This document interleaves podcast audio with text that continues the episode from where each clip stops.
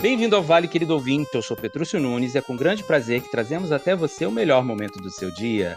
Aqui no Vale não tem mau humor e muito menos tragédia. E por isso mesmo vamos arrancar a cortina estereotipada dos personagens LGBTs, seja no cinema, quadrinhos e animações. As cores desse arco-íris são muito maiores e hoje você vai descobrir por quê. Por isso trouxemos o rei das threads de cinema mais bombadas do Twitter. Bem-vindo ao Vale, Greg Ruiz. Opa, obrigado. É um prazer estar aqui participando desse episódio imperdível. Bem-vindo, Greg. E também estamos na presença do nosso pote de ouro do arco-íris desse programa, a diretora de arte e ilustradora de animações como Irmão do Jorel do Cartoon Network. Bem-vinda de volta ao Vale, Marina Vasconcelos. Oi, olá para todo mundo que está ouvindo.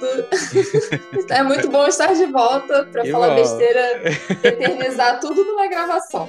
Isso. e para completar essa bancada, um dos maiores especialistas em quadrinhos. Bem-vindo ao Vale, Tiago Charete. E aí, pessoal, como é que vocês estão? Espero que estejam todo mundo muito bem. E a quarentena esteja, não esteja deixando ninguém louco. É, isso aí. Falei certo seu nome, Thiago? Falou certíssimo, coisa mais rara do mundo acontecer. Oh, que bom.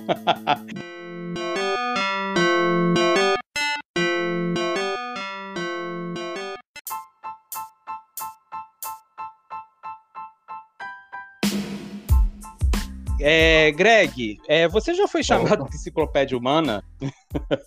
Já, demais. e, todo mundo, e todo mundo me pergunta né, se, se eu realmente assisto todos os filmes que, que eu indico. Uhum. Né, eu sempre assisto tudo. Tudo. Eu é. sempre estou maratonando é, sempre uma lista enorme de filmes, né? Como agora. Estou maratonando 117 filmes. Meu Deus. Coisa. Gente do céu, nossa senhora. Eu fico assim, impressionado mesmo. Assim, quando eu conheci as suas threads, eu fiquei assim, meio de boca aberta. Porque assim, eu às vezes eu, eu me considero até é meio, meio um bicho do mato, porque eu, eu conheço vários filmes que ninguém nunca ouviu falar. Mas uhum. quando eu vi as suas listas, eu fiquei impressionado, cara. Você conhece muita coisa, é incrível. Sim, tá eu passo horas pesquisando. Quando eu vou assistir algum filme também, passo muita hora pesquisando, porque eu já vi praticamente tudo, né? Aí eu fico procurando alguma novidade para assistir, e é complicado. Isso. Aí você, tipo, fica garimpando, né? Exatamente. Gente, nossa senhora, caramba, tá, tá de parabéns mesmo. E conta um pouquinho aí pra gente como é que é a sua relação com o cinema, como é que isso começou, e também explica aí como é que, é, como é que foi a repercussão aí das suas threads lá no Twitter. Pois é, é começou. A minha relação com o cinema foi desde criança, né? Uhum. Eu sempre gostei, era apaixonado. Eu assistia muito filme. Eu já assistia filme de terror já. Só que eu assisti escondido, né, porque meus pais não gostavam que eu assistisse. e aí. E daí hoje em dia eles aceitam, né? Viu que é o que eu gosto mesmo. Aí também eu já sabia, eu já sabia que queria estudar comunicação. Aí tô concluindo Sim. já publicidade e propaganda. E trabalhei também bastante com teatro. Eu entrei, acho que quando eu tinha. Acho que era 12 anos. Aí eu comecei cursar teatro, né? Aí depois eu virei diretor de teatro também, aos 16 anos. Aí eu dirigi minha primeira peça, que foi super emocionante. Uhum. Aí depois daí não parei mais, né? Só que aí eu fiquei mais trabalhando na, na direção e escrevendo roteiro. Que é o que eu mais me identificava, sabe? Atuar, eu atuei poucas vezes, acho que foi umas três peças que eu atuei. Só que eu gostava mais de dirigir e escrever. Você então escreve roteiro de teatro? Sim, escrevo. Aí na faculdade, é, no ensino médio, eu tive a oportunidade de escrever né, e dirigir. E quando eu cheguei na faculdade, eu pude criar curta-metragem. Aí Ai, eu escrevi bacana. um curta-metragem que foi em 2018, que aqui na faculdade sempre, todo ano acontece a Semana da Comunicação, né? E Sim. aí tem as competições com todas as turmas de comunicação e jornalismo lá, onde vão decidir qual o melhor curta, melhor ator, melhor diretor, né? E foi o primeiro ano, né, que eu fui participar, que o meu curta foi um curta voltado para uma crítica social aos alunos que não tinham oportunidade de arrumar emprego, sabe? Porque Sim. eu estava desempregado, né? E eu estava bastante revoltado na época. Então, e aí eu comecei a descontar tudo isso. Imerso no, de... no... no tema, né? Sim, estava bem imerso no tema, né? E eu, era, eu tava completamente revoltado, né? E aí eu expliquei a ideia para uns amigos meus lá na faculdade que também gostam muito de atuar, produzir e tal. E eles gostaram da ideia e a gente foi para cima, né? Aí quando foi no dia lá do, da exibição, eu tava com medo, né? Porque, tipo assim, foram 13 concorrentes, se não me engano. E o meu curta foi o último da noite, né? E eu tava muito nervoso, porque Cara. era a minha primeira vez. E tinha todo um julgamento de pessoas profissionais da área que estavam lá assistindo, né? E aí, mas graças a Deus saiu tudo ok. E eu fui o grande vencedor do ano. Olha. Pela votação popular e pelo júri também. Aí eu ganhei, fui o grande vencedor da noite, né? Foi uma loucura, mas foi muito Parabéns. massa. que legal, cara. E como é que foi esse uhum. lance de qual, como surgiu a ideia de você fazer as threads no Twitter de filmes? Ah, então esse aí é assim, é, eu sempre assistia muito filme, né? Aí uhum. eu fazia as listas. Primeiramente eu comecei fazendo no WhatsApp, eu fazia no, nos status, né? Eu postava uma série de, de status com vários filmes, né? As sinopses, tudo bem explicadinho. E de uma maneira que agradasse o povo, né? Porque. Ah, é verdade que, que, tipo assim, eu já entrei em publicidade, eu sempre soube que, que eu queria redação, porque eu amo redação, né? Eu amo escrever e tal. E aí, aí eu tenho muita, tenho muita afinidade com as palavras, né? Então eu fazia, reformulava a sinopse de um jeito que ficasse bem atraente para as pessoas assistirem. E aí eu comecei a indicar para meus amigos, né? Aí depois passei pro Instagram, também ficar indicando nos status. Até que o pessoal começou a falar, não, publica no Twitter, faz uma thread lá. Só que eu morria de medo de postar no Twitter e flopar, né? Ninguém curtiu nem nada, eu tinha medo disso. Aí eu peguei. Ah. Aí eu peguei e fiz o teste, né? Que foi em 2019. Aí eu postei no Twitter a primeira que acho que foi sobre filme de terror banido, né? Filmes proibidos. Aí o pessoal gostou, fiquei bem impressionado, né? E chegou a, a 2k lá de curtida. Caraca. Aí depois, acho que a segunda, acho que eu postei foi uma lista de filmes LGBT com pessoas trans.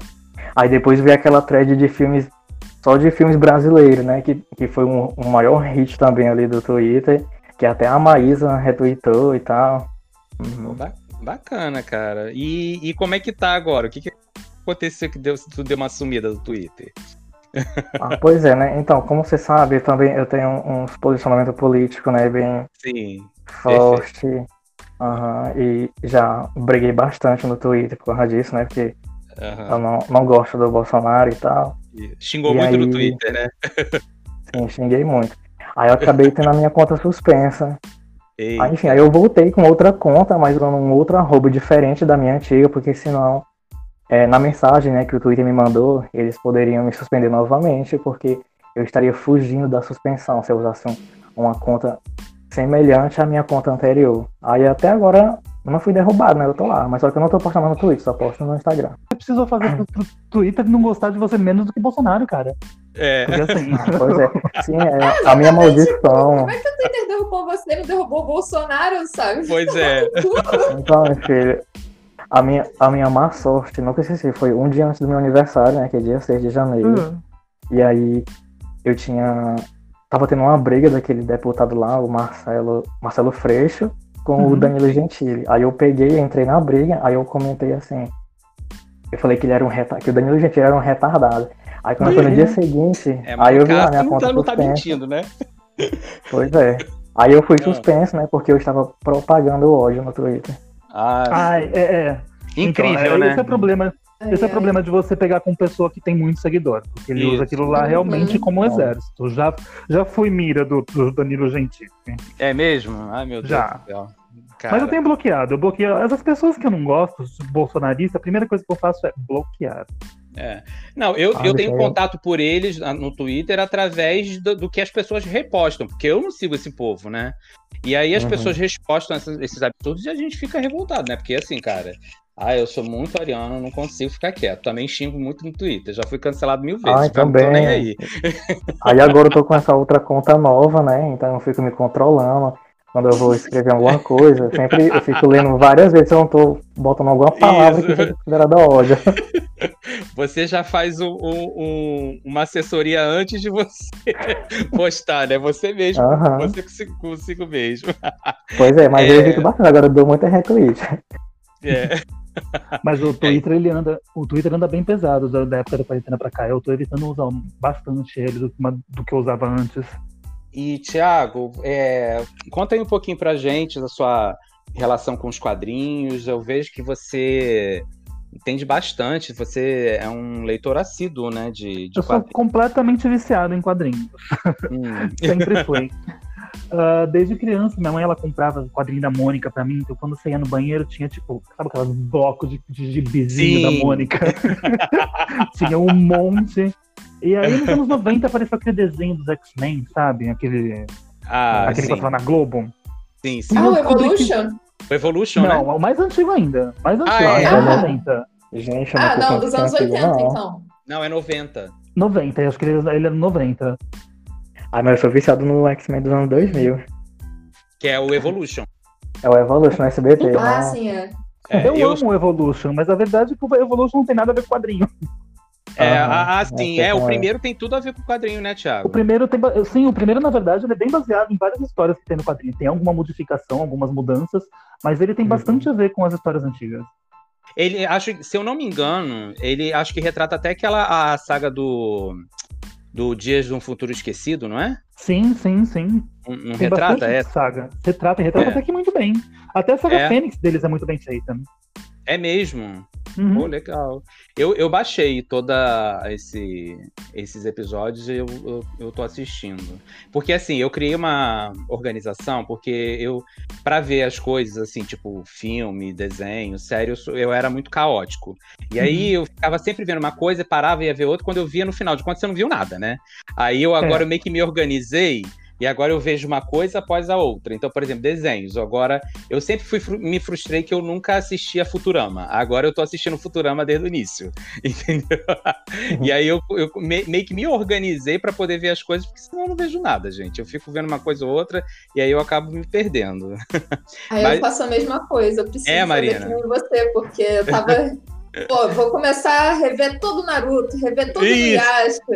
Aí agora, ih, entrou um anime de furry no Netflix, vou ver também. Aí fica vendo tudo ao mesmo tempo. Nossa, nem é, me fala de Naruto, eu tô pretendendo terminar Naruto já faz uns 10 anos. E é, né, gente?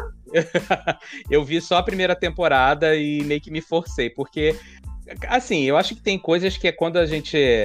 Quando, é, quando tá passando na nossa geração, acho que a gente consome melhor, né? E depois que passa, acho que quando passa o hype, eu, sei lá, eu acho eu, eu fico com um pouco de dificuldade para entrar de novo naquele naquele ritmo. Mas gente, olha só, vamos lá. É, recentemente, né, a Netflix ela respondeu um meme repercutido por um assinante deles, né, onde que ele criticava o excesso de personagens gays no catálogo, né? E, a, e ela respondeu o seguinte, abre aspas, desculpe, você ainda não percebeu que todas as pessoas gays são necessárias, fecha aspas.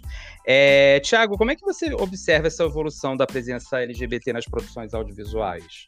Cara, na verdade você tem isso muito grande depois que a Netflix veio pro mercado, né? Que a Netflix, ele realmente ele se esforça demais para colocar todo tipo de, de representatividade nos seriados deles e nos Legal. filmes e tudo mais. E tem crescido cada vez mais. E eu realmente dou muito o braço a torcer falando que realmente o Netflix tem uma ajuda muito grande nisso. Verdade. E isso, isso reflete em todas as mídias. Sim, sim, né? Acaba reverberando, né? Uhum. E você, Greg, o que, que, você acha? Como é que tá essa presença aí? Que, como é que você tá observando isso? Ah, eu também acho maravilhoso, né? O que o menino aí falou, o Thiago, né? Eu concordo com o que ele disse, sim, né? E é o que a gente também precisa, a representatividade, porque ela importa e e ela influencia bastante, como daqui a pouco a gente vai falar, sobre os filmes gays do passado, né? Uhum. Como era retratada na censura, no caso do Código Reis. O que essa censura ela pesa bastante e ela causa, causa um, um conflito na vida de quem tá acompanhando só história de tragédia, sabe? Quando você uhum. fica assistindo uma história de personagens gays que só se mata, que é depressivo, aquilo é. traz uma mensagem negativa. É, isso eu acho muito legal, porque a Netflix, ela tá, é, como o Thiago falou, né? Ela tá trazendo cada vez mais, até de. É, é de porque assim, o, o, o, Porque até bem pouco tempo, né? A gente observava que os personagens gays, eles estavam assim, era um. um, um ele estava ali no, no, no, segundo ou terceiro escalão, ou era uma figura caricata, né? E não tinha. Uhum. Agora não. E, e assim, e o que eu acho legal é que a Netflix, por exemplo, recentemente eu vi aquela série Night Flyers, né? Que é uma ficção científica adaptada do R.R. Martin, né? Do, do Game of Thrones. E eu achei legal porque eles colocaram um, é, duas mulheres, né, que elas têm um caso, e, e a coisa é feita de, de, fluida, sabe? É natural. Você não vê que é uma forçação de barra. Você vê que ele, os personagens estão ali porque a gente existe, né? E Sim, é não é porque, ah, não, isso, exatamente, não é uma cota que tem que ser cumprida. É uma coisa que eu acho que, eu, eu, pelo menos é a minha opinião, eu acredito que, acho que a indústria, ela tá vendo que a gente tem que realmente mostrar as pessoas que existem de fato e não deixar a gente né, excluído ou, tipo, na periferia da, da, da narrativa. Né, Marina? O que, que você acha também? Como é que você, como é que você observa essa evolução? É exatamente isso que você falou. Eu acho que para mim é ótimo ver essa representação saindo desse âmbito, né, que é exclusivamente cômico, estereotipado, tipo, sei lá, perna longa de batom. Isso. Ou então ele do Meninos Poderosos e também nessa parte de vilão, né? Sim, sim. Você tem, uhum. tipo, Scar, Jafar, Hades, basicamente todos os vilões da Disney.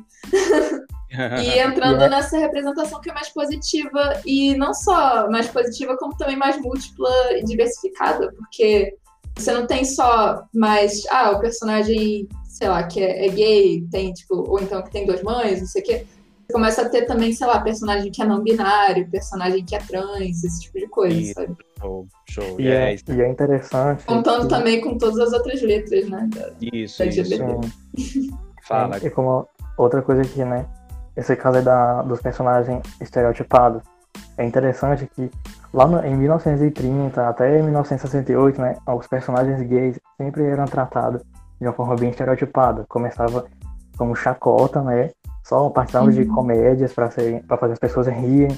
Aí depois era visto como aberrações, e depois passou a ser visto como personagens depressivos. E por fim chegou os vilões, que teve aquele filme. É... Ai, que me esqueci com o Alpatino. Ah, o Cruising. É... Sim, aquele não sei o que da noite, né? Eu esqueci o nome do filme. Que enfim, que ele interpretava é, é que era uma ah, noite eu... gay, né? E os personagens estavam uhum. sendo assassinados, esses homens estavam sendo assassinados. Ah, sim, é. E, eu esqueci. E rolou um protesto filme. na época desse é, filme. É, Cruising. Eu não lembro como é que é sim. em português. Espera aí, eu tô aqui, Parceiros da Noite. Parceiros Exatamente, da Noite. esse daí. Uhum.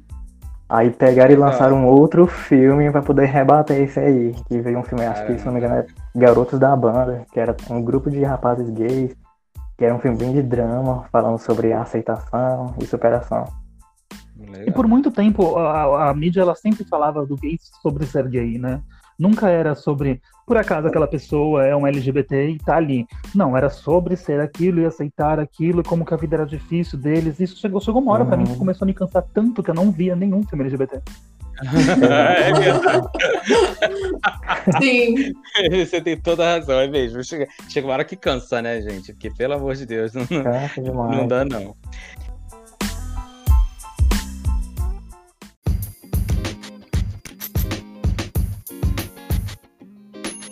Então, gente, é...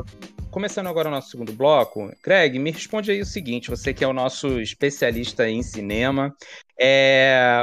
por que, que o cinema, sobretudo o cinema americano, ele sempre retratou os LGBTs fadados fra... à, à tragédia, ao fracasso? O que, que aconteceu para o cinema americano é... É, tratar desse assunto dessa forma? Ah, isso tudo, assim, eu acredito né, que seja por uma grande parcela por causa da Igreja Católica. Porque em 1930 é. eles criaram aquele Código Reis, né, que era conduzido pelo povo lá católico, que eles perseguiam vários filmes que se, se tivesse alguma coisa, por exemplo, como profanidade, né, nudez, escravidão branca, essas coisas eram proibidas, né, e insinuação de sexo e homossexualidade. E daí esse vários filmes... que você citou, desculpa, esse código que você citou era era o que? Era tipo uma regra que o cinema tinha que seguir? Como é que era isso? Sim, era uma regra, era um código de conduta lá do, do de Hollywood. Sim. Do, de 1930 e foi até 1968. Sim. E aí eles, eles, como é que se diz? Eles analisavam os filmes né, rigorosamente e daí o filme poderia ser exibido. E às vezes cortavam muitas cenas e aí o filme ia pro ar.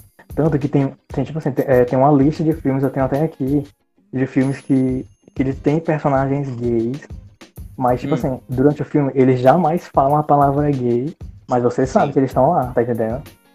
Ah, e aí, tipo, tipo assim, era, foi, um ano, foi um ano bem é, obscuro, né, pra Hollywood. Eles tentavam falar de personagens gays e sem usar a palavra gay, escondendo muitas coisas. Mas a gente sabia o que estava acontecendo em tela, né? E eu penso assim, que naquela época, é, para quem era gay naquela época, era bastante difícil, né? Assistir aqueles filmes e não ter uma representatividade e tinha que sobreviver com, com as migalhas que jogavam na tela. Uhum. Uhum. Exatamente. Isso, é, isso é, é, Eu tinha lido um artigo que fala exatamente sobre essa questão, né? Que tem, parece que isso acontece naquele filme Juventude Transviada com o James Dean, né? Que parece que tem dois personagens que é, parece que rola uma amizade, mas assim fica subentendido que ele existia ali uma relação homoafetiva, homoerótica, e, mas não, não é explícito, né? Fica só subentendido na narrativa, né? Agora uhum. é complicado, né? E parece que eu, eu, também, assim, você me corrige se eu estiver errado, mas parece que quando esse código surgiu, parece que ele já era meio que já para disciplinar uma certa liberdade que Hollywood já tava, que tinha antes, né? Porque, Sim, porque... parece que a, a, coisa rolava, fluía um pouco é, é, sem, sem muito sem muito sem muita patrulha né? E você tinha um, uma certa liberdade. Então quando isso estava acontecendo parece que começou essa regulação né? Foi porque antes de chegar em 1930 né, já teve outros filmes retratando a homossexualidade acho que o primeiro assim de todos é, sem ser aquele que tem dois caras dançando que foi em 1894 eu acho é, Aí apareceu um filme maior de uma hora que, é, que se chama Feitiço, Feitiço da Flórida, de 1914. Feitiço é, da Flórida? Eu acho, sim, eu acho que é o primeiro filme a tratar um tema lésbico, sabe? Assim, hum. é um hum. cinema mudo naquela época, né?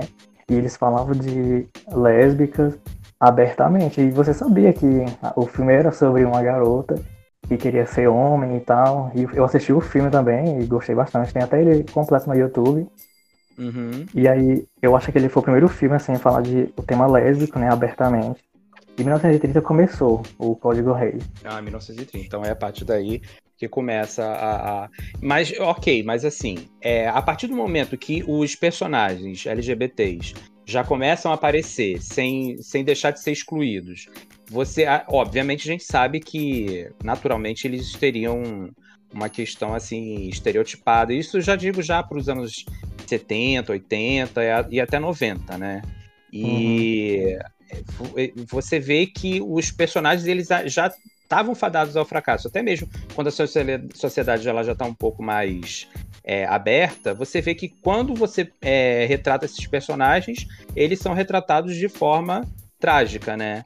E aí, o que, quais são os fatores que você acha que isso permitiu isso acontecer?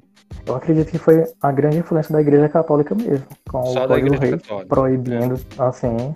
A Igreja aí, Católica criando uma cultura, um... né? Sim, foi. Porque Entendi. esse código foi horrível. Se você vê toda, toda a lista da, das regras do que não pode fazer em um filme, né? Então isso, acho que isso atrapalhou bastante a comunicação naquela época, porque lá em 1914 eles já queriam tratar sobre esse tema para poder ser uma forma natural das pessoas verem a homossexualidade, né? O cinema tinha esse poder, essa Sim. mágica de fazer as pessoas pensarem sobre isso. Mas não, eles decidiram esconder, tentar abafar o assunto.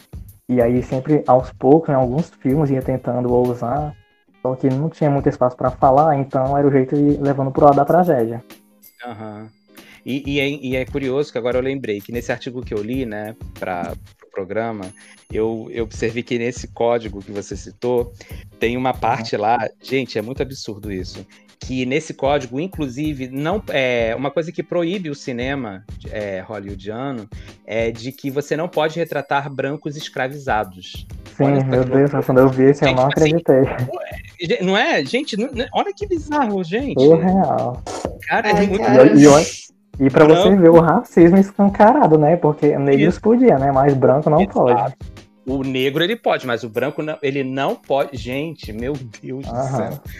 Que, gente, paga tudo. Esse, esse assunto eu, eu, vou falar, já vai me enchendo de ódio, assim. Ué, gente, porque olha, quando a gente vê, não, não, não, não, tem, não tem coisa boa. Quer dizer, tem agora que a gente está começando a ver que as coisas, aos trancos e barrancos, acredito que estão melhorando, né? Mas não é, é ainda é... não é o ideal, né?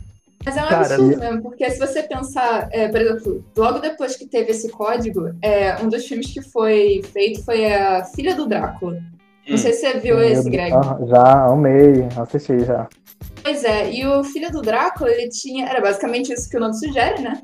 E ele tinha uhum. essas situações onde a mulher, ela, a vampira, né, ela ia seduzir a, as pessoas que estavam passando, então ela olhava para uma garota e aí chegava perto. E aí é, o pessoal é, acho que chegou a escrever em algum momento falando: olha, é melhor você ter mais cuidado com essas cenas que você está propondo, porque tá ficando meio, sabe? Parece que ela é uma lésbica que está tentando desvirtuar essa pobre moça. Agora, né, o, o Drácula pode fazer isso com jovenzinha, foda-se.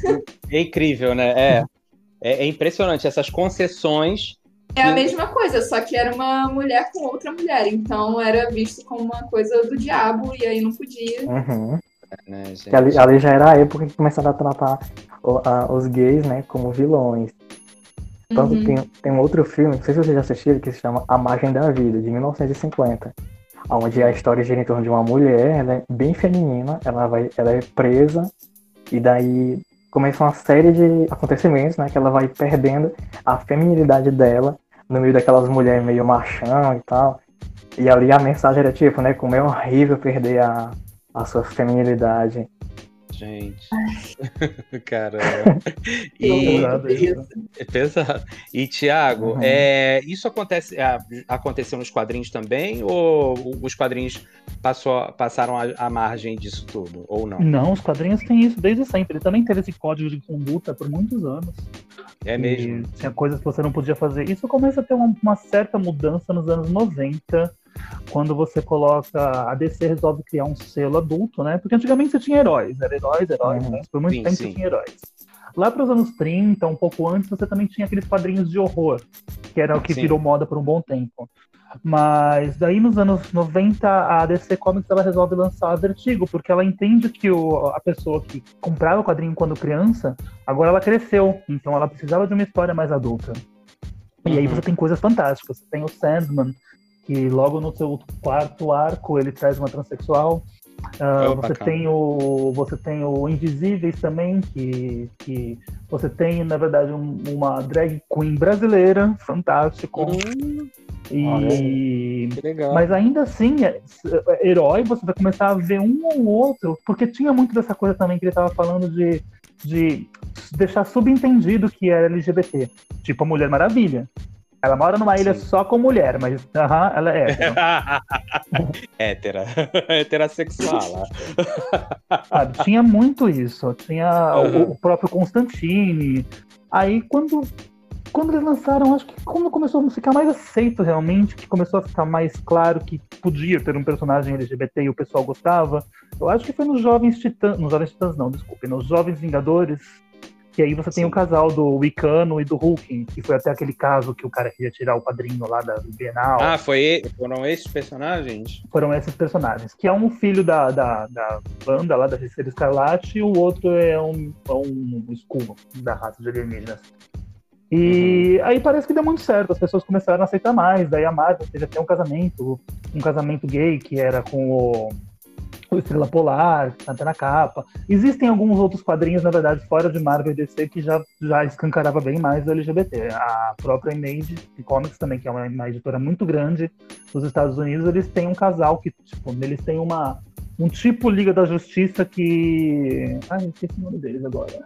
É tipo uma Liga da Justiça Sim. daquela editora, onde eles têm no, o principal, que seria uma referência ao Batman e referência ao Super-Homem, eles são um casal, que é o Apollo e o Meia-Noite.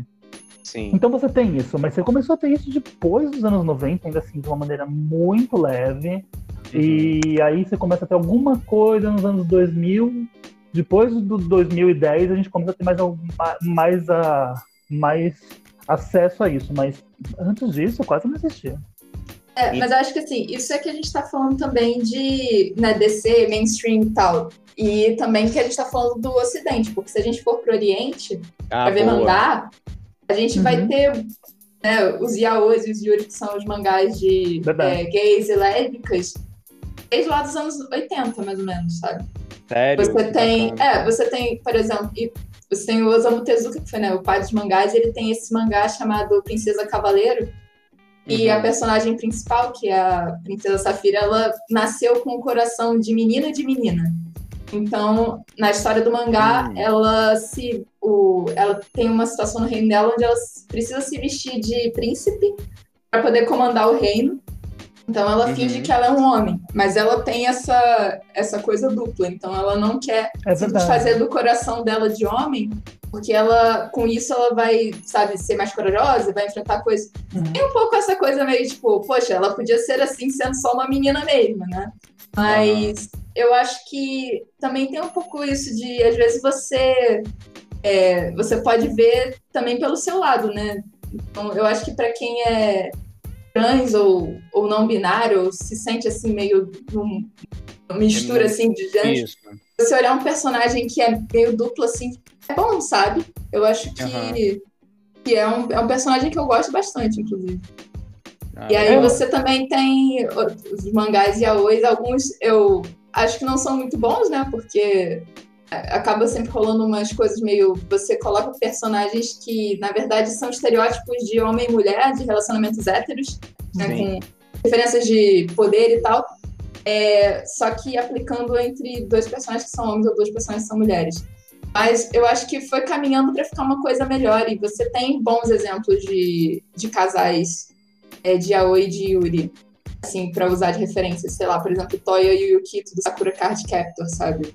Ah, eu ia eles falar são... exatamente isso, que é fantástico. É, eles são lindos, é muito fofo. bacana, bacana.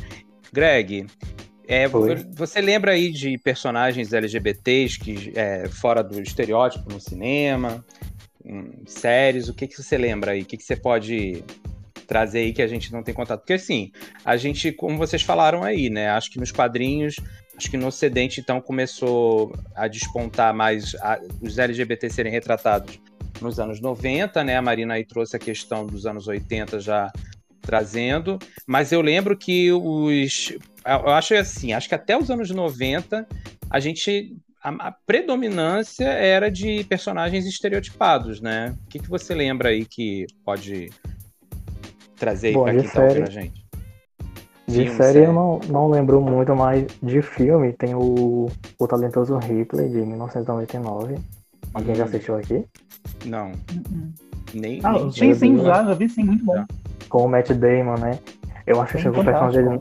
Acho que o personagem dele, assim, aparentemente é hétero, né? Só que ele é gay e ele tem aquele problema de caráter, né? De personalidade. Então, ele é um. E também outro que eu gosto muito é a o da Eva Green no filme Sedução. Alguém já assistiu bem? Não, não vi, mas amo demais Eva Green. Meu Deus, ela tá. Pra mim ela tá maravilhosa nesse personagem, né? Como é que é o personagem dela nesse filme? Sim, ela, ela é uma professora. O filme se passa numa época bem antiga, que eu não lembro qual é. Aí ela é professora de um orfanato, só voltada para as garotas, né? Uhum. E daí ela. A gente sabe que ela é lésbica. E ela tem um problema de caráter também. E ela, tem, ela é compulsiva por mentira, né? Ela conta muitas histórias para as garotas. E ela se apaixona por uma garota nova que chega de um outro país, né? Pra estudar lá. E ela fica obcecada por essa menina. É, uhum. Pelas histórias dela, a vida que ela vivia, né? Num país lá. Porque onde elas vivem é tipo como se fosse um interior, uma cidadezinha pequena, né? E a uhum. personagem da Eva, ela nasceu lá, parece. E só sei que ela nunca saiu daquele lugar. E ela. Ela conta muitas histórias, histórias que ela nunca viveu, sabe? Mas é tão massa porque ela. Ela conta tanta história que você. Chega uma hora que você não sabe mais o que é real e o que é mentira, sabe? Então eu gosto bastante, bastante, disso nela, né? Ao mesmo tempo também é uma pedófila, né? Que ela tenta seduzir uma, uma garotinha, uma criança. Sim. Então ela é uma personagem bem vagabunda mesmo. Muita gente odi odiou o filme por causa disso, né? Por causa da personagem dela. E também não entenderam o conceito da personagem, porque a personagem é uma psicopata, né? Tipo, é, eu já estudei, eu já estudei psicologia, então para mim foi bem fácil assistir e ver o comportamento dela, sabe? Analisar ela durante o filme. E eu acho que o filme foi bem coerente, mostrando como é que termina o final, sabe? O, desfecho dela. Sim. Eu gostei bastante, que foi bem coerente com o que realmente acontece na vida real, com, com os psicopatas, né? No caso, o uhum. psicopata leve e moderado, que é o caso dela. Já hum. tô procurando o filme pra assistir. Muito bom. Já tá anotado aqui. É. Ai, esse filme é maravilhoso, adoro ele. Mas deixa eu perguntar uma coisa para vocês, é, é, pegando esse gancho aí que você falou. É, como é que vocês observam essa questão do, do. Porque assim, eu acho que artisticamente, eu acho que é, é, é, sempre rico você ter um personagem que tem múltiplas facetas, né? Que não é aquela coisa é, preto e branco, ele é bom ou ele é ruim. Eu acho muito legal essas nuances que você. Essa complexidade que dá para o personagem, né? Mas aí, eu, ao mesmo tempo, eu vejo muita gente, é, principalmente da comunidade, que reclama: ah, o gay é, ele não tem que ser retratado assim de forma ruim. E, e, tudo mais, e outros também eu vejo, principalmente, né, do, de héteros falando assim: ah, o gay tem sempre que ser o bonzinho, tem que ser sempre o, o, o de bom caráter. É porque existe o preconceito, ele tá relacionado até isso. Como é que vocês enxergam isso, Greg? Como é que você vê isso? Bom, é, eu acho isso bem limitado, né? Colocar é. gay sempre com o papel de mocinho. Uhum. Então, eu, eu particularmente gosto de ver personagens gays é, em várias camadas, sabe? Sim. Ah, então, de psicopata, mocinho, não só aqueles de romance, né? Mas um personagem assim do bem, né? Mas também ao mesmo tempo herói. Mas também uhum. gosto de ver personagens gays que são psicopatas, né? Que estão ali pra matar. Nossa senhora, tá ali. Então, Ou seja, ele é tanto... quer um cara que é o extremo. Exatamente. É tão tanto que eu gosto disso que é, eu, eu, criei, eu escrevi um livro, né? Foi este uhum. ano. Aí eu mandei para todos os meus amigos ler, né? Que todo mundo queria ler esse livro. O livro se chama Intenções, Intenções Perigosas. É sobre é um livro, eu fiz assim, um recorte, né, de um, de um grupo de amigos que são gays. Aí tem a história principal gira em torno de um rapaz rico que, que ele estava noivo e o namorado dele foi assassinado, né? E esse namorado Sim. dele foi o noivo lá foi encontrado na fazenda dele, dentro de um reservatório de peixes lá. Caramba. Aí começa a investigação. Ao mesmo tempo, ele conhece um modelo bastante bonito e sedutor. Só que esse modelo, né, tá cheio de intenções cruéis para cima desse Entendi. milionário. E aí, ao mesmo tempo, o amigo desse milionário, né, que, que ele vive em aplicativo de pegação e tem uma amiga lésbica, eles tentam abrir o olho, né, tentando salvar o amigo e tal. Então foi um recorte gay mesmo que eu fiz, tem uma história completamente gay, né, com vários personagens gays. Sim, Dedê. Tem uma situação de suspense e terror. Não, mas isso é legal. Eu, eu, pelo menos, particularmente, eu acho que isso é enriquecedor. Tem que, você tem que ter mesmo, né? Porque, imagina, você ficar limitado, né? a, o personagem bom ou ruim, e eu acho muito engraçado as discussões, né, que, que gera, né? Porque quando eu vejo os héteros sempre reclamam disso, né? Ah, e o gay uhum. sempre tem que ser bonzinho, que não sei o quê. E a comunidade, eu também vejo gente da comunidade reclamando quando eles são retratados, né, dessa maneira, né? Que não, não só o do bom moço, né? E eu acho que agora, por causa até dessa mais falado agora, né? A gente está tendo bons exemplos de representatividade, o pessoal está chiando mais e tal. Uhum, é, uhum. Acho que a gente começa também a ter aquela coisa do elástico que você vai puxando, né? Fica meio tipo 8 ou 80. Sim, então, uhum. por exemplo, a gente pega. Vamos ver os filmes da Disney, né? Estão fazendo agora vários live action. Aí você pega, sei lá, o do Aladdin, você vê o personagem do Jafar no Aladdin live action, ele não tem nada daqueles traços, né? claramente ah, muito gays uhum, que a gente tem na animação. E aí você começa a se perguntar, poxa, o personagem ele ficou meio vazio, sabe? Pelo menos eu Sim. achei que perdeu ali aquela camada extra que era muito boa na animação. Sim. Ah, eu também achava. Será que nenhuma representatividade é melhor do que alguma, sabe?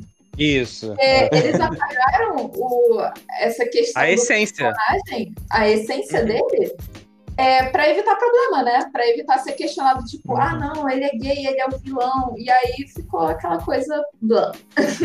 É, então, e aí eu me pergunto até que ponto isso se torna também preconceito, né? É. Isso. Exato. Também tem isso. Exatamente. Então, é, tem. Isso é bem interessante, porque tem um, um, um, amigo meu, né, que ele leu o livro, aí ele falou que gostou bastante, pelo fato de não ser apenas uma cota gay, sabe? É apenas uma participaçãozinha, né? No livro não, a história é um grupo de amigos gays, são, acho que são em torno de seis ou sete, e todos são protagonistas, né? E tem um vilão, que ele é um psicopata, eu adoro escrever personagem psicopata. E ele tem assim, ele tem essa fascinação, sabe, de, de ser, de ser uma mulher, de ter vagina, tanto que ele se opera para se transformar mesmo em mulher. Só que eu sempre explicando, né, que é um, um personagem psicopata e Sim. ele vive pela dor, sabe? Sim. E já tava, tinha gente que tava achando, né, que eu tava distorcendo as coisas por causa da, dos transexuais e tal. E Sim. realmente tem que ter cuidado com isso, né? Pra não acharem uhum. que é uhum. só pelo prazer de ter uma vagina ou um fetiche erótico e não é só isso, sabe? Tinha, tinha aquele filme. É, vocês lembram daquele filme é, Vestida para Matar? Com. Sim. Ah, eu esqueci o nome é, do ator. Ele se vestia, né, de mulher, né, para assassinar o, as pessoas. Esse filme é muito esse antigo. de 1980, né, esse filme. Do Brian De Palma. Isso. Uhum. Esse, eu, eu, lembro disso. Eu, eu achava. É, eu vi quando eu era criança, gente. Eu fiquei tão chocado com aquele filme. Ai, Mas gente. isso é, é, não é nem tão incomum, né? Também no Psicose tem o personagem que se veste como se fosse a própria mãe. Verdade, Maria. o personagem do Buffalo Bill que ele fica né, costurando porque ele quer fazer uma pele de mulher, ele mata a mulher porque ele quer fazer, tipo, uhum. um vestido de mulher pra e é ele. É interessante, né? Que o, que o, o Hitchcock adora fazer essas coisas, né? Alguém já assistiu o filme Rebecca de 1940? Não. Não, não tinha é? nenhum personagem gay assim que se vestia como mulher, mas hum. tinha uma personagem feminina, né? Que era, acho que ela é tipo uma. Não sei como é a palavra. Governanta, ela é a governanta da casa. E daí o filme é de mistério, né? O cara ricão lá casa com uma nova, uma nova mulher. E essa. Durante o filme, quando a gente vai assistindo, a gente sente o clima de homossexualidade na governanta. Só que a gente. Só que ninguém fala, durante o filme ninguém fala, né, que era um romance lésbico, que ela matou a mulher lá, só que ninguém sabe. E é muito interessante isso, você vai assistindo, acompanhando ali o mistério do, do Ricão lá, com, a nova mulher dele, e tem essa governanta, e você tá na cara que ela é lésbica, só que jamais a gente fala durante o filme. É. É um clássico. O que, que vocês acham? É, assim, eu, eu realmente eu vi isso, essa discussão no Twitter, e eu realmente eu fiquei meio. Não consegui formar totalmente a minha, minha opinião uhum. sobre isso. Eu queria até mesmo que vocês falassem sobre isso um pouco. Que é essa questão de personagens LGBTs sendo interpretados por heterossexuais, né? E aí eu gerou lá uma discussão, porque teve um ator que ganhou prêmio, foi capa da Teve uma, teve uma repercussão aí que ele ganhou um prêmio e aí foi capa de revista, porque dessa, dessa série que é baseada no com Amor Simon. Aí, uhum. Então, uhum. é, fizeram uma série né, do, do filme, e aí parece uhum. que um dos atores que interpreta é, o personagem, o na verdade, ele é heterossexual. E aí gerou toda aquela discussão de que ah, que, ah, que legal, o heterossexual ganhando prêmio em cima de um personagem é, LGBT. E aí tinha também a galera é, falando assim, ah, mas o, pro, pro ator, ele, ele não, não tem essa questão. Ele tem, tá livre para poder interpretar o que ele quiser. E eu confesso que eu fiquei bem dividido no que eu penso sobre isso. Entendeu? Eu queria a opinião de vocês. O que, que você acha, Thiago, sobre então, isso? Então, a. Como que é o nome dela? Aquela que faz o How to Get Away with Murder. Eu adoro aquela atriz. Ah, a Viola Davis? Viola, a Viola Davis. Isso, a, a, Viola, a Viola, tipo. Ela fala uma coisa muito importante no discurso dela do Oscar. Que. Hum você precisa, você precisa ter papéis para as pessoas. Sim. E a partir do momento que você tem um papel gay e você dá para um hétero, quando aquele cara vai trabalhar que ele, que ele é gay? É. Nunca. Verdade. O, aquele cara que faz pose também, eu não lembro o nome dele. Ele fala muito isso, porque ele não era contratado exatamente porque ele era gay, ele era afeminado. E, e geralmente eles não contratam esse tipo de pessoa. Ele é gay, né, preto e ainda afeminado. Uhum. Uhum. Então, e assim, às vezes o papel não fazia diferença se era isso ou não, mas eles não contratam porque você não vai estar tá nesse papel. Você não, não tá enquadrado. Você não está enquadrado. Então, é, é muito importante sim contratar o gay, contratar a lésbica, contratar a trans. Pra, perso é, é pra muito... interpretar os, os personagens.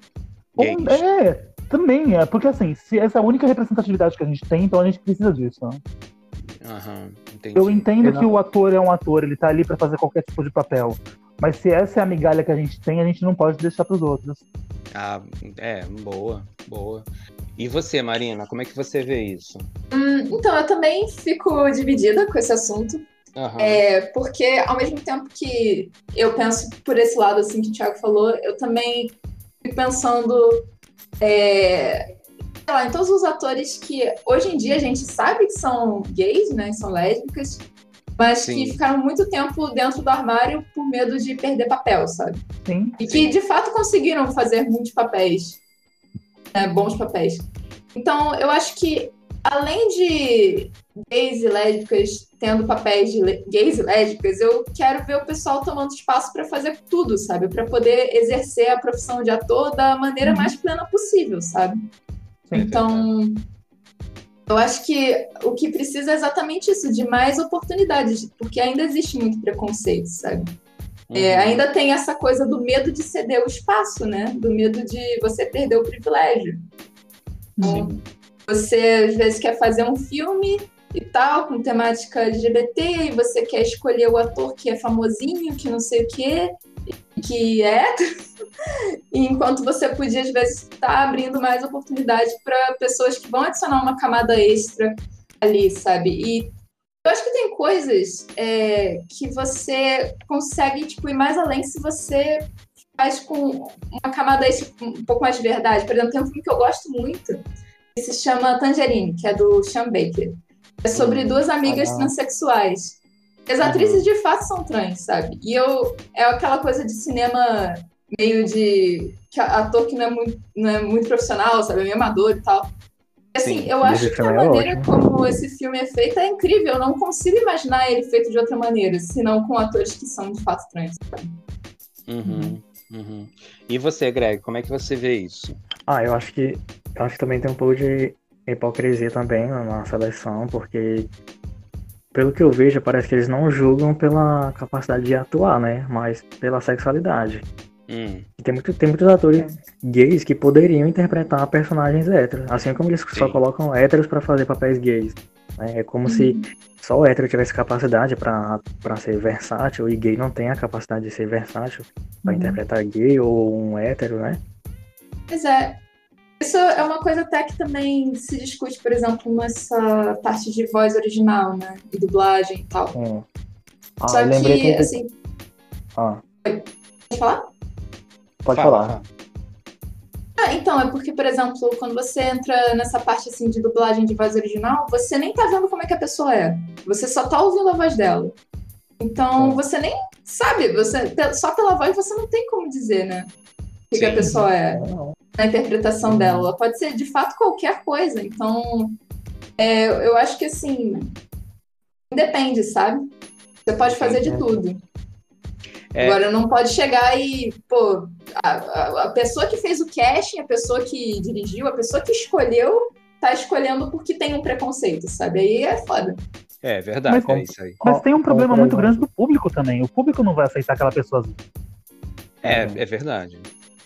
A pessoa. Então, teve um caso com o ator Matt Bomer, acho que era lá em 2009, uma coisa assim. Ele. ele Qual ator? É, o Matt Bomer. Hum. Ele perdeu um personagem, que era um personagem hétero. Aí ele perdeu esse personagem porque ele era gay, né? Sim. Deu a entender que ele não tinha capacidade para interpretar um personagem hétero. Então, foda danado, que eu não lembro. Não lembro se era um personagem que era que ia ser um herói de, de algum filme quadrinho, ou se era um personagem hétero para aqueles filmes de drama, é, tipo 50 Tons de Cinza. Era uma coisa assim, eu me lembro, desse folha no Twitter na época. É, o, o que eu, assim, o que eu observo e que gerou é, mais a discussão foi exatamente o seguinte. É que assim, beleza o hétero ele interpretar personagens gays, ganhar prêmios, ser, ser ovacionado por isso. Agora, quando é o ator gay interpretando personagem hétero, ah, não, não dá, não rola, a pessoa não entra no, no na, ali na, na, narrativa porque eu já sei que ele é gay. Eu acho isso muito bizarro, sabe? Eu acho que o, o trabalho do ator independe da, da sua orientação sexual.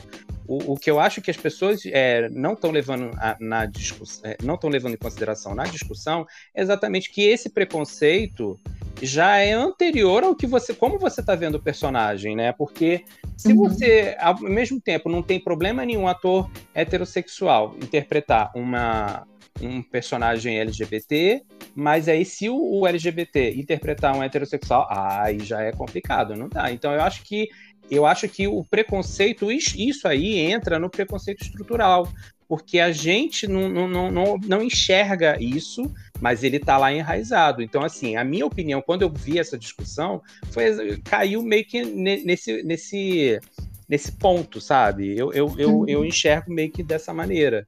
Então, eu acho que, sim, pode, eu acho que não tem problema nenhum, mas é assim, mas eu, eu, eu tô mais. É, a minha a minha tendência é mais voltada pela, pela opinião do Thiago, sabe? Que é isso, a gente tem que lutar pelo nosso espaço, entendeu?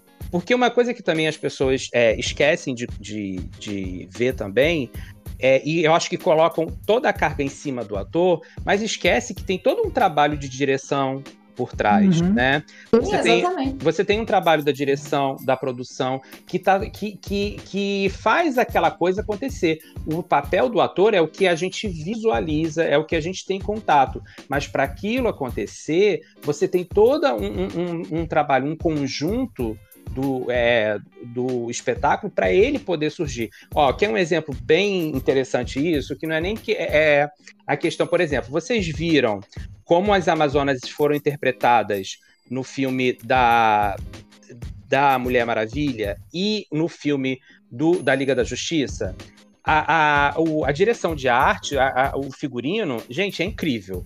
Na, na, no filme da Mulher Maravilha, as Amazonas elas estão cobertas, elas estão com roupas de guerreiras, mas que não valorizam as, o, a, a bunda, o, o, a, a barriga, o tanquinho, né, os seios, não tem isso. Quando você vê as Amazonas, as mesmas Amazonas interpretadas por um é, é, no filme da Liga da Justiça por um diretor homem, gente, é incrível. Elas estão todas sensualizadas. Elas estão com roupa mínima, elas estão só com uma tanguinha tampando o, o, um tapa-sexo, com a bunda de fora, a barriga toda para fora sarada, sabe?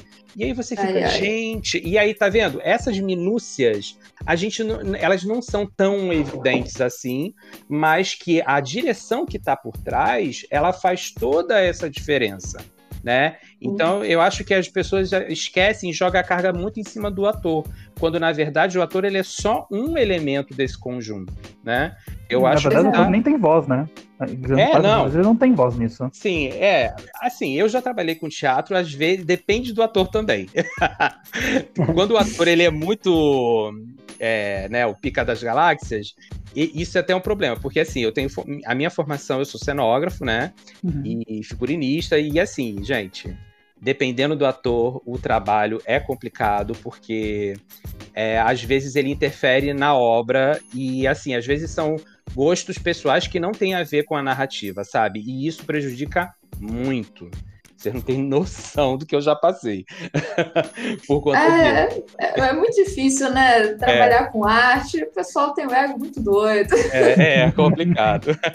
Mas é, eu concordo com isso. Assim, eu até lembrei agora que você falou sobre essa coisa da direção daquele filme Azul é cor mais quente, sabe? Sim, boa, boa, né? Que teve, teve uma é, também, direção, né? Que, que... É, também uma visão, assim, que eu pessoalmente não, não gosto, sabe? Achei uma parada, sabe, pra hétero ver, entendeu? E as meninas até, é, é, eu fiquei sabendo dessa polêmica através do depoimento das atrizes, né, que falaram que elas, elas foram praticamente é, é, Assim, elas foram vítimas, né, de, de abuso, né, do, com relação à direção. Isso é bizarro pra caramba, sabe? Muito, Aí você tem, isso é tipo um péssimo exemplo, né, de filme lésbico, você vai ver e você fica tipo, meu Deus, Enquanto isso, você tem filmes bons, tipo A Criada, eu acho um filme muito bom. A Criada? Uhum. É um coreano. É. Não, o legal do programa hoje é que, gente, a, a listinha aqui eu tô escrevendo tudo. eu tô, quero ver tudo depois. Acho que quem tá, é, quem tá ouvindo a gente também já deve estar tá anotando, porque as dicas estão quentíssimas.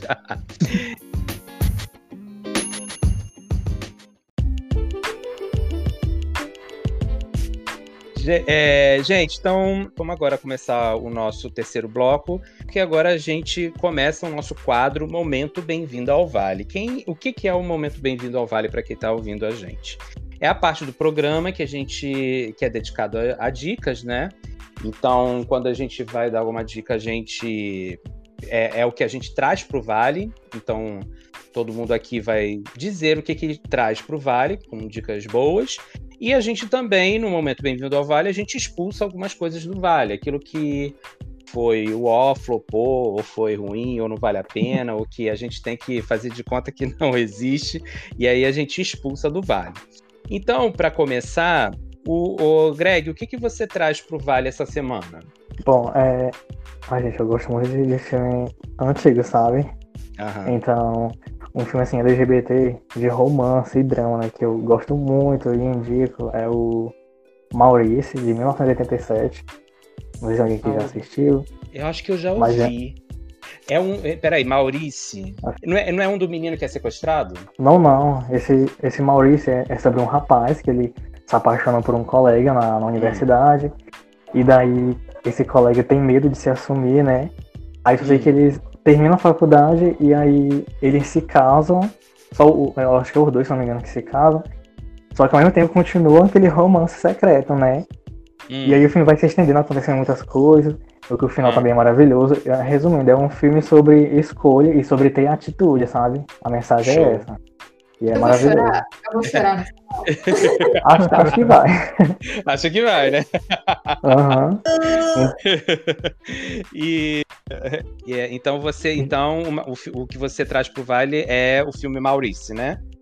Exatamente, maravilhoso. Apesar, de, apesar dele ser antigo, é um filme muito bom, né? Tentem assistir, pelo amor de Deus. Ah, legal, boa. Eu acho que eu já ouvi.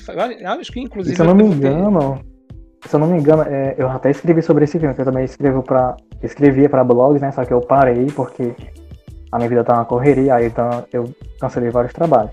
Aí, se eu não me engano, esse filme ele foi um dos primeiros a vencer no Festival de Cannes. Só que, tipo assim, o prêmio foi entregue de, usando outro nome, né? Ainda foi censurando a entrega do prêmio ainda. Pra Gente. não dizer que era um filme LGBT.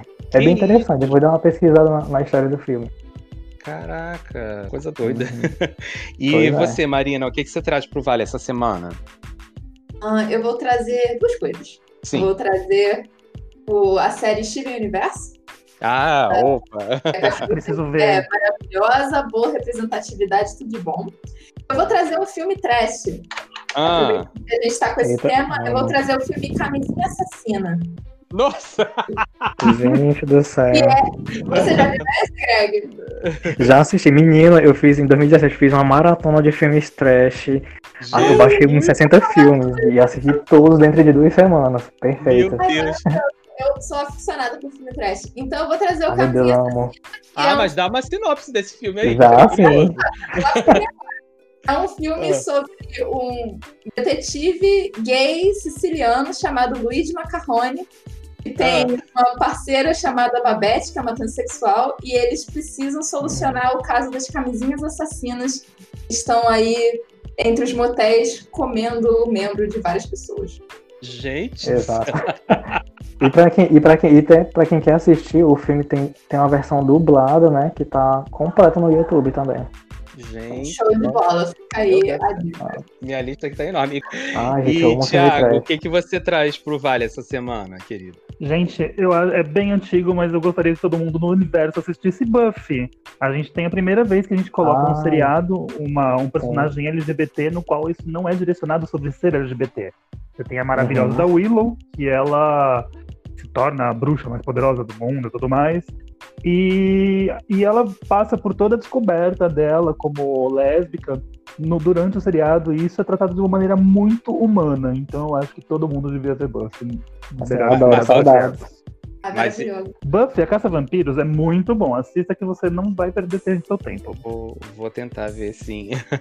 eu vou trazer pro Vale essa semana. Na verdade, assim, um, um era uma coisa que eu tinha na, no programa sobre animação, eu tinha esquecido de falar, que era uma dica de, de um curta-metragem chamado que ganhou o Oscar, inclusive, de melhor curta, que foi o, o Hair Love, que conta a história de uma garotinha e o pai dela com a questão de, de, sobre o cabelo, a, a, a história toda em, em, gira em torno do, do, do, cabelo, né? E é, é, muito emocionante a história, é maravilhosa. É um curta-metragem, tem, se vocês procurarem, acho que tem no YouTube. Hair Love é maravilhoso.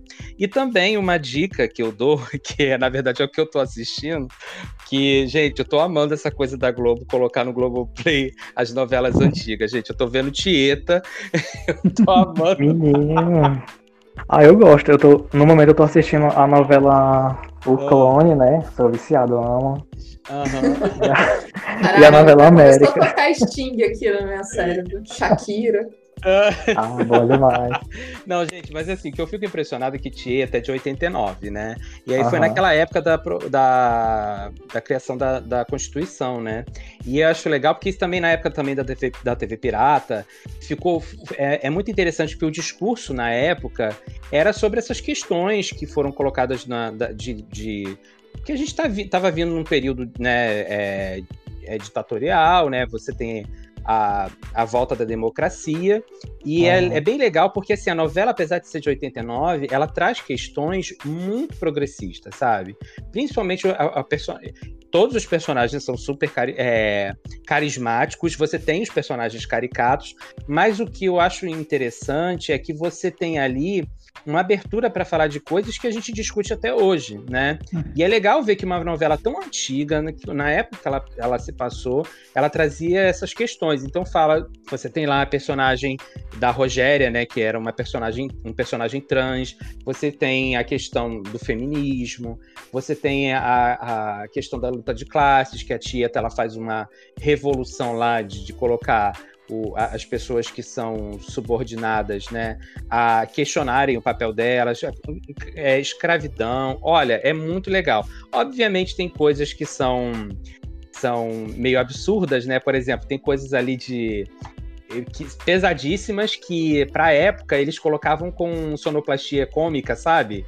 Tipo, tem o, o, o Modesto que, que amarra a, a amante com uma corda porque ela desobedeceu ele e ela e, e, e, essa questão, essa coisa da, da opressão é colocada de forma cômica, sabe? Uma coisa meio bizarra. Tipo, ai, que legal, ele botou a mulher de castigo. Ah, não sei o que. É. bem, bem doida. Mas, tirando isso, as, as coisas que são colocadas na, na, na novela são muito boas. E, gente, é muito divertido. Gente, Joana Fon brilhando lá com Perpétua. Beth Faria. Gente, é muito bom. Vale a pena. A Globo tá de parabéns de botar essas novelas antigas no, no catálogo para ver. Né? E agora a gente também, agora a gente vai falar sobre o momento que a gente vai expulsar do Vale, né? O que, que, o que, que a gente expulsa do Vale aquilo que é ruim, que flopou, que não vale a pena, né? Ou alguma coisa mesmo que, que incomoda e que a gente quer expulsar do nosso Vale. Então, Thiago, o que, que você expulsa do Vale essa semana? Nossa, eu ando expulsando do Vale todas aquelas pessoas que fazem, usam aquele meme de como que é inevitável ter homofobia. Isso é uma coisa que me irrita não. loucamente. Né? Nossa, você nunca viu o pessoal falando isso? Não. Você nunca viu o pessoal falando isso na internet? Gente, ah, juro que eu não vi. Gente, eu vejo toda hora, é extremamente incômodo, porque o público LGBT mesmo falando, ah, é inevitável ter homofobia pra falar mal de algum jeito. Gente, que louco. Ai, graças a Deus eu não vi. é engraçado, é engraçado que eles falavam isso, né?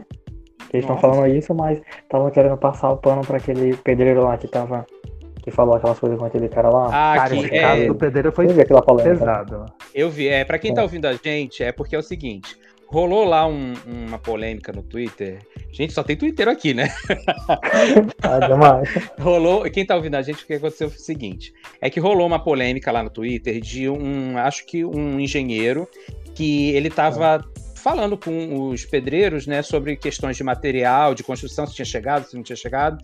E aí parece que o pedreiro, na hora de responder, respondeu é, é, tinha que mandar uma mensagem para outra pessoa e mandou de volta para o engenheiro que estava falando com ele. Aí, não, aí ele encaminhou as mensagens do engenheiro, só que ele colocou no final um comentário assim: ah, é a mensagem do viadinho, né?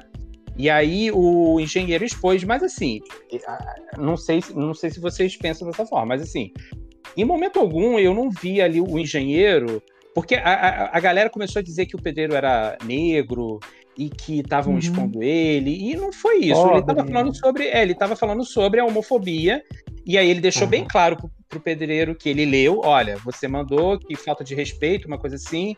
Aí meio que o cara desconversou e ele também não entrou no mérito de ficar batendo boca com o cara. Mas ele expôs isso no Twitter, né? Aí foi, foi o que aconteceu.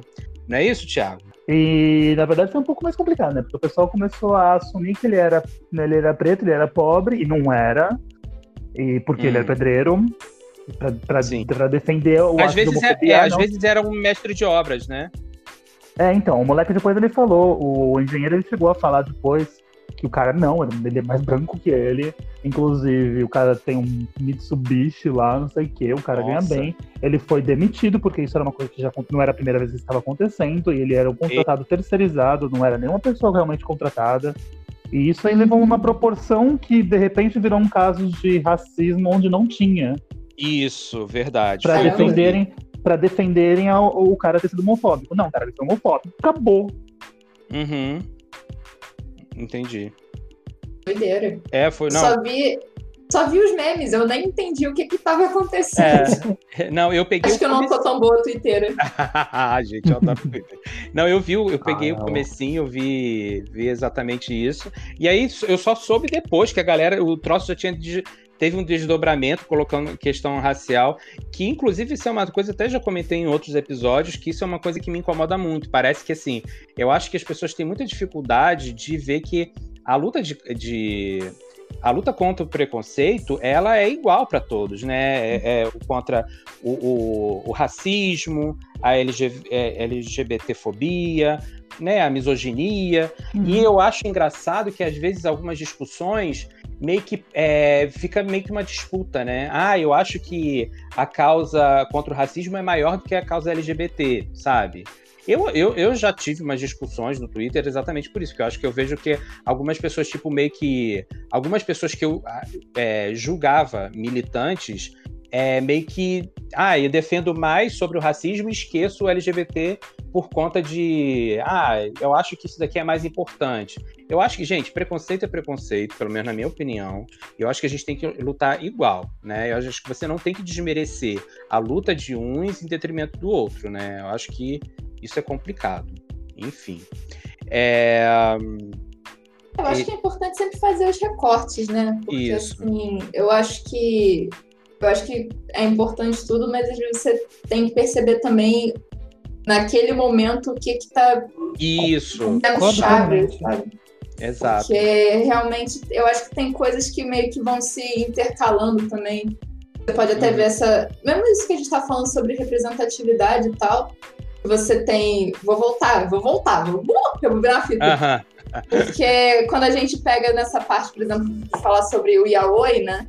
E você tem essa representação do personagem gay que é pra, como se fosse uma mulher, né? E aí você tem todas as coisas meio que desmerecendo o personagem, porque são atributos femininos. Na verdade, a, a misoginia já entrando na homofobia também, sabe? Você tem o personagem que, por ele ser afeminado, ele é menor do que o personagem que é gay que não é afeminado. Que são traços mais femininos. Então você tem aí também machismo entrando junto com homofobia. Então você vai ter essas todas essas diretrizes, né, que vão se misturar. Vai ficar uma sopa doida. Ah, deixa eu até te perguntar, Marina. O que, que você Só achou? O que, que é, você achou dessa mudança de sexo do, do Shun, do Cavaleiro do Zodíaco, no, na, na Netflix? Cara, achei tosco. Não é? Achei tosco, porque você tem o personagem que é afeminado, você não pode ter o personagem que é afeminado. Então você vai transformar ele numa mulher, sabe? Isso, é. Não, não gostei não. Pra mim tinha que continuar o Shun, que a gente é. conhece. exatamente. E a decisão foi feita por quem? Por um homem hétero, cis, aquela coisa toda, né? Aí é foda. Aí é foda, né? Quando eles decidem como a gente tem que ser representado, ai, cara, é foda. Puta que pariu. Isso é muito difícil. Eu fico puto com isso. É, vamos lá. O Greg, o que, que você expulsa dessa semana no, no Vale? Enfim, eu expulso o filme que a Nina já até comentou, o azul é a cor mais quente. A, a, a Marina já até comentou, a, a, o azul é a cor mais quente. Expulsou ele. E o filme Me Chame Pelo Seu Nome, que eu não gosto também de jeito nenhum. Não gosta? Por que você não gosta do filme? Ah, eu, eu, não, filme... eu não vi, eu ainda não assisti. Você não viu? Ah, eu acho o filme bem, bem clichê. A história Sim. não tem muita coisa para apresentar. A única coisa que eu curti foi o final. E na época que ele foi lançado, né? O meu amigo ficou louco. A gente tinha que assistir esse filme, tinha que assistir esse filme. E eu vi o trailer, né? Meu Deus, esse filme deve ser muito massa. Aí eu fui assistir. Aí eu tava curtindo e tal. Aí, não sei, quando tava chegando no final, né? Aconteceram as coisas lá. E aí uhum. eu tipo, ah, isso eu já vi em outros Sério? filmes, né? Porque eu assisto vários filmes, então eu não vi nada de, de inovação na história. Só foi a mesma coisa uhum. de outros filmes e eu não entendi por que tanto away em cima dele. Entendi. Eu detestei. E já até rolou briga no Twitter. Nada, ele não tinha um diferencial, né? Exatamente. É tão tanto que eu já até cheguei a falar, né? Que ele era meio que quase um Maurício da vida, né? Só que o Maurício é muito melhor porque pelo menos tem uma mensagem boa. É, eu vou Mas tem gente que gosta. É, eu vou ter que ver. Gente, olha. Esse filme tem belas paisagens. Eu dou isso pra ele. Não, é, sim, a direção, né, de arte ali. Eu, eu, eu na verdade, assim, eu, eu, assisti um pouquinho o filme, mas eu não terminei de ver. Ah, eu tava vendo no final da noite, acabei dormindo, não vi o resto. mas, assim, eu vi que realmente a fotografia, assim, do filme e a direção de arte tá show de bola. Enfim. Gente, eu vou expulsar do Vale uma coisa bem tosca. É. eu vou expulsar do Vale essa semana essa indústria que, opressora que nos obriga, que cria umas bizarrices que a gente é obrigado a consumir, que é o leite condensado semi-desnatado. Gente. Como assim existe isso? Semi-desnatado? É. Gente, você, olha só, o querido ouvinte, você já está comprando leite condensado semi-desnatado e você não sabe, tá? Quando eu, eu, olha, eu, eu faço, eu, eu gosto muito de fazer pudim. Eu amo, amo pudim, sou viciado em pudim. Aí eu comecei a fazer uns pudins e aí eu comecei a reparar que o pudim tava meio, sei lá, meio insosso. Falei assim, gente. Aí eu fui olhar a caixinha, aí tava lá escrito: leite condensado semi-desnatado. assim, meu Deus do céu, gente. Como assim, gente? Uma pessoa que compra um leite condensado, ela não tá se importando se é, se é desnatado, se é não é. Gente, é, aquilo ali é, é açúcar puro, gente. Açúcar e gordura puro. Como é que você vai se preocupar? Aí eu, tá, aí eu falei assim, gente, será que eu comprei errado? Não é possível. Aí eu fui no, mer no mercado, gente. Hoje em dia, quase todos os leites condensados são semi-desnatados. Aí, aí eu te pergunto, por quê? Provavelmente isso daí é para economizar e, e, sei lá, e, e não, não ter que aumentar, porque leite condensado não é uma coisa barata, né? E aí você vê lá, eles estão enfiando essa porra na goela abaixo e a gente comprando. Ah, gente, pelo amor de Deus, não, gente, pelo amor de Deus, não, eu gosto de muito açúcar, muita, muita gordura, por favor. e também eu, outra. Ah. Eu sinto sua dor, eu sinto sua dor. É, e outra, outra bizarrice também, pelo amor de Deus, gente, parem. Indústria, indústria capitalista, pare. Não faça, não, não reduza mais as barras de chocolate. Gente, a barra de chocolate hoje em dia está cada vez menor. Gente, eu preço cada vez maior. Isso, o preço cada vez maior. Eu fui, gente, a barra de chocolate. Quando começou a reduzir, eu falei assim: ah, gente, eu acho que é assim, eu, né, otimista, né? Falei assim, ah, eu acho que as barras de chocolate vão reduzir até 100 gramas. E aí vão, vai parar, tá tudo bem. Gente, cheguei agora no mercado, fui fazer uma comprinha. A minha barra de chocolate, gente, agora é 87 gramas. Por que 87 gramas? Eles estão deixando ela cada vez mais fina, para não parecer que está diminuindo, né, de tamanho, mas cada vez menor. Gente, não, por favor. E tudo caro, né? Ai, caríssimo.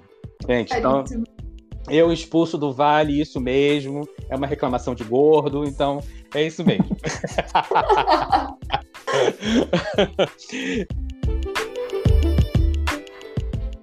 gente, então, olha, é, a gente está encerrando então o nosso programa. Queria agradecer muito a todo mundo que ficou até o final com a gente. Agradeço muito ao Tiago, Marina, Greg. Eu acho que o, o, papo foi super bacana. Hoje a gente aprendeu. Acho que todo mundo aí estava já anotando. Tem várias dicas aí. Tem, a gente tem bastante coisa aí para ver depois do, do episódio de hoje, tá? É, Marina, como é que as pessoas eh, podem te achar? Onde as pessoas podem te encontrar? Fala aí sua arroba. Fala aí. O jabazinho é minha arroba é marinavasque.arte. Se escreve ah. M-A-R-I-N-A-V-A-C sc.art. E essa é minha roupa no Twitter e no Instagram, onde vocês podem ver os meus desenhos e me ver falando mais bobagem. né? Sim.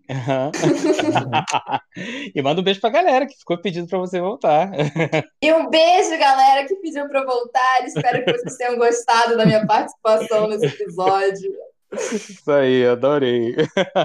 E, Greg, como é que as pessoas podem te achar, querido? Sim, é só no, no Instagram, né? Agora eu tô bastante por lá, que eu não usava muito.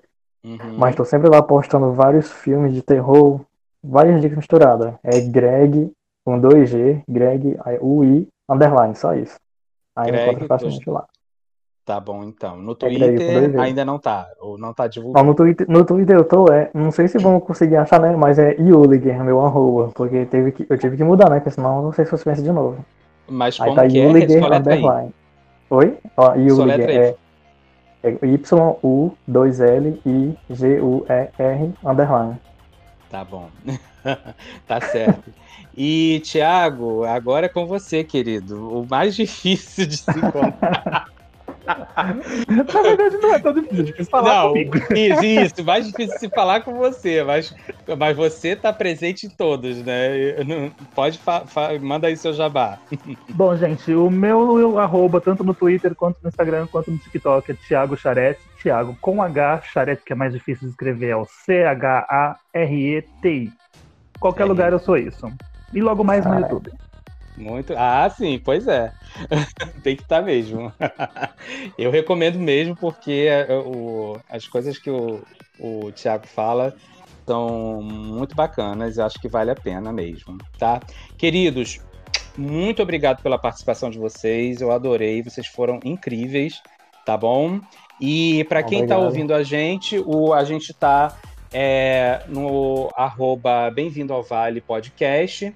E lá a gente está sempre divulgando o, sobre os episódios. Toda semana a gente está colocando lá para vocês se informarem do que, que a gente está produzindo. E a gente também está agora no Twitter, né? Não poderia deixar de ser, porque a gente só falou do Twitter praticamente.